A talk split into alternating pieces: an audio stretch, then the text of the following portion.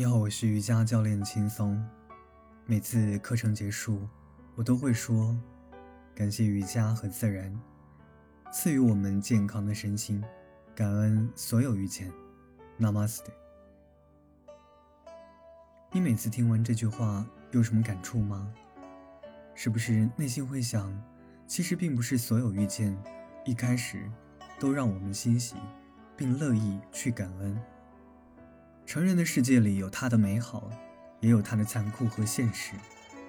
就我而言，比如回到自己的家乡开瑜伽馆，心里期许着应该会有亲朋好友光顾吧。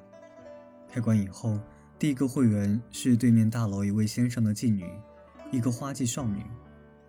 到目前为止，七年多来，不管消费几百还是几千几万，大多都是陌生朋友。有一次落寞和孤独，但直到四年以后，一位亲戚出现在我的瑜伽课堂，真的是太开心了，感受到亲人的认可。身边的亲戚朋友，他们可能会理所当然地认为我们就是若干年前那个小屁孩，似乎一直是什么都不懂，也做不好的样子。所以，当我们真正做出成绩的时候，才能被看到。真的要非常感谢我们的事业起步阶段那么多陌生人的信任跟支持，一直都不认为自己教学差，甚至还不错吧。即便有些会员从北上广一线城市，甚至国外归来，他们上过国内外名师的课程，在我的课堂依然收获多多。但那又怎样？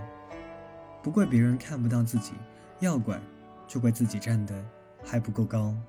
并不是每一段婚姻关系都会让人满意，并不是每一段亲子关系都让人骄傲，并不是每一次团队关系都能够取得成功。生活中也不是任何事情都一帆风顺，爱别离，怨憎会，生病衰老，甚至死亡，种种，真的能够感恩所有的遇见吗？在那里，不见得能够看到，到。不见得能够看懂，看懂不见得能够看透，看透不见得能够看开。当我们真正的看开了，才不会被表面的荣光或负面的能量所困扰，甚至于，即便是不好的遭遇，也能够体会到它的背后带来的积极意义。比如，感冒了，或者是得了一场大病，或者什么损失。如果把它当成是上天对你的不公平，或者是你在那儿抱怨怎么那么倒霉，就可能真的深陷其中不能自拔，感觉自己损失了很多。可是如果你转念一想，平常我们自己真的太忙太疲惫了，这场病或者损失的体验，正好让我们得到一个良好的放松和休养生息的机会，于是。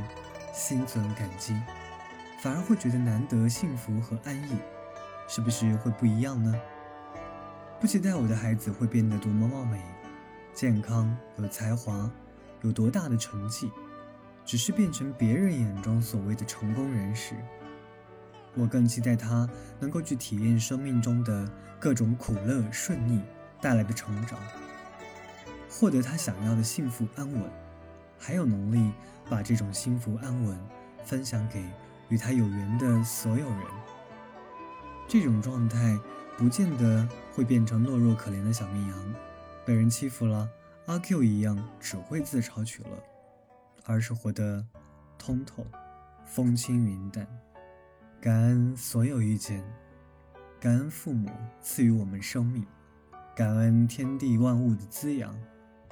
感恩每一位老师教授我们知识，感恩人生每个阶段出现的导师，引领我们去到更高的境界。